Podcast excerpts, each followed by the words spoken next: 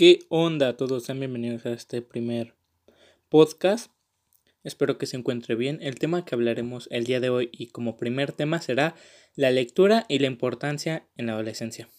Pues muchas de las veces la lectura es un hábito de comunicación que permite pues desarrollar los pensamientos cognitivos, interactivos de cualquier lector.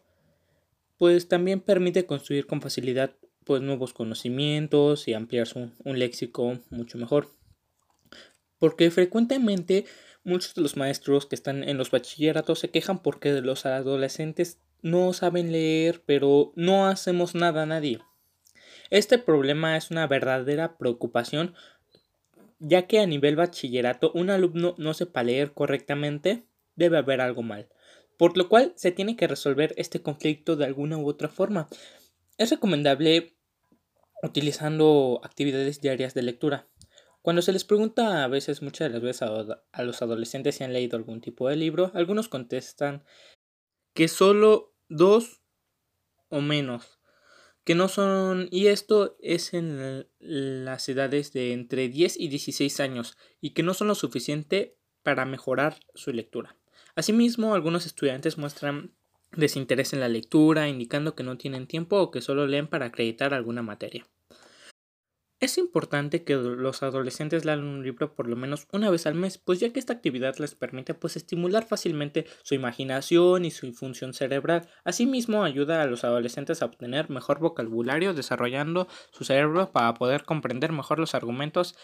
Yo viéndolo de mi punto de vista, como adolescentes muchas de las veces tenemos que usar la lectura como una estrategia de enseñanza, aprendizaje debido que al estar leyendo las células del cerebro se estimulan y eso es algo muy interesante, puesto que se desarrollan mejor que en el pensamiento cognitivo. Es decir, que pues muchas de las veces aumenta la capacidad de la mente para que los alumnos puedan incrementar su habilidad, pues tanto de comprensión lectora, que reconozcan la idea principal de un tema, y esto es muy, y esto importa mucho, puesto que son las actividades que normalmente se van dejando, pues en las materias de lectura, de español y de todas estas.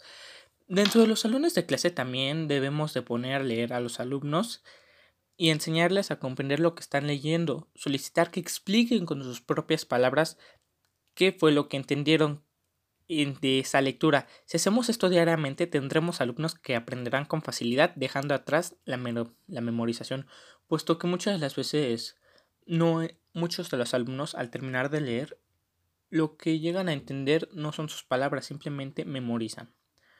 Los adolescentes deben realizar lecturas previas de las temáticas que se van a desarrollar en todas sus asignaturas.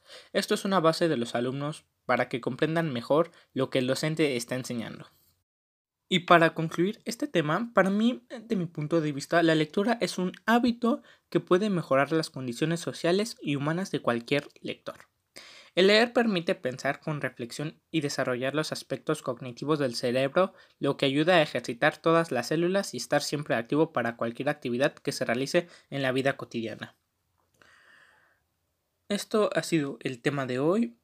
Este, espero que les haya gustado, puesto que es un tema que muchas de las veces no se llega a tocar muy bien o que muchas de las veces no se explica.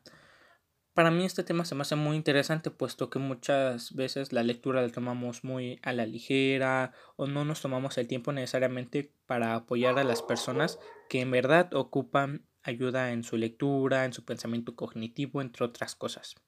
Para mí, lo que me llevo de la enseñanza y lo que le quiero dejar a ustedes de enseñanza es que lean más libros y compartan con los demás la importancia de la lectura, puesto que leer y el pensamiento cognitivo son partes importantes para la vida, hasta que me despido esperando dejándoles una buena enseñanza.